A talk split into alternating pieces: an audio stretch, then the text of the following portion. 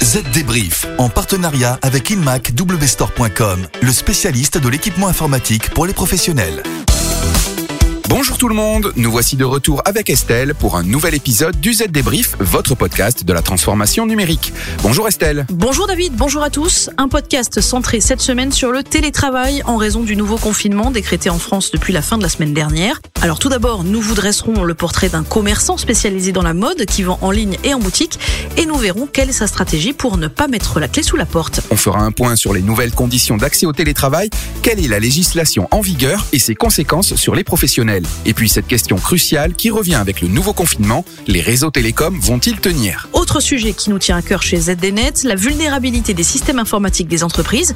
On va voir que de nombreux bugs n'ont pas été corrigés depuis des années et ce malgré la disponibilité des patchs. Enfin, notre rubrique pratique sera dédiée à l'utilisation du lecteur d'empreintes digitales des smartphones Android. On vous donnera quelques conseils pour que ça marche mieux. Voilà le programme. Allez, le Z débrief, c'est parti. Les dernières infos.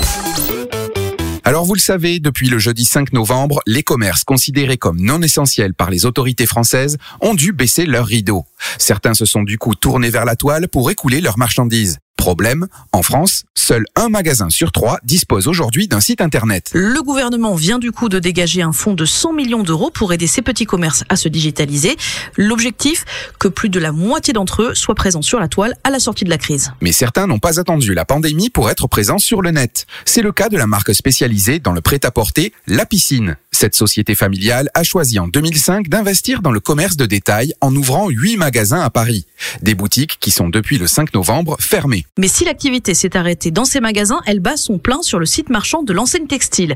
Sa fréquentation et son chiffre d'affaires ont plus que doublé depuis le premier confinement. Le site a même rattrapé le chiffre d'affaires généré par les boutiques. Une réussite qui ne s'est pas faite en un claquement de doigts et sans difficulté, raconte Charles Atuil, gérant du site internet. Le premier site de la marque, en 2015, était chaotique sur le plan technique, dit-il, et a valu son lot de surprises, jusqu'à ce que la famille se décide à se donner vraiment les moyens de se digitaliser avec un site opérationnel de A à Z.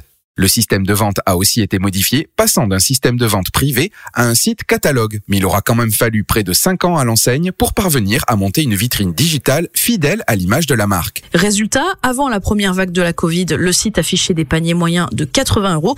Maintenant, ils sont entre 115 et 150 euros.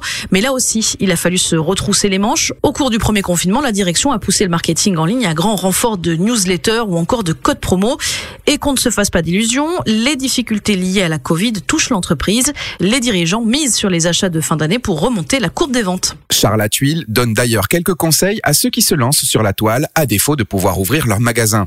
Pour lui, une boutique en ligne fonctionne quand l'entrepreneur définit précisément son projet et y met les moyens en s'entourant de personnes qualifiées. Le second pilier indispensable repose, selon lui, sur une stratégie de communication et de marketing.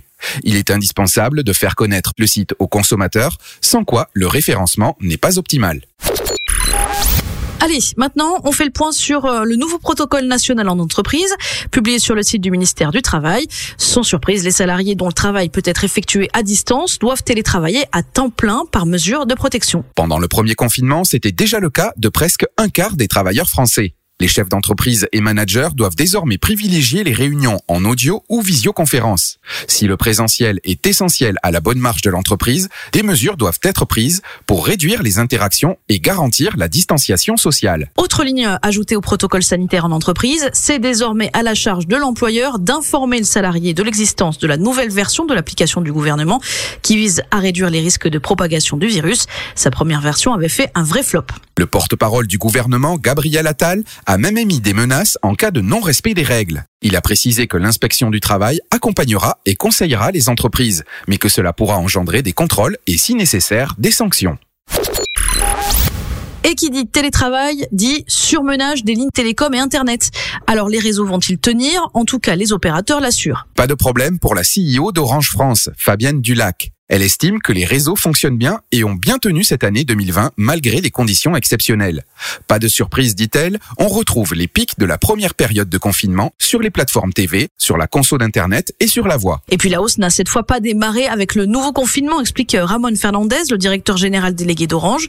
Le couvre-feu avait déjà conduit à une hausse de 10% des usages de la télé sur IP et de 6% de la navigation sur Internet. Même son de cloche chez Iliad, la maison mère de Free explique avoir tiré les du premier confinement et avoue que ses équipes se préparaient déjà à ce nouvel épisode depuis plusieurs semaines. Chez Iliad aussi, on l'affirme, les réseaux fixes et mobiles vont tenir le coup. Une position rassurante partagée aussi par euh, Grégory Rabuel, directeur général de SFR, qui assure que le déploiement et la maintenance des réseaux 4G et fibres sera au rendez-vous, tout comme l'accueil du public dans les boutiques.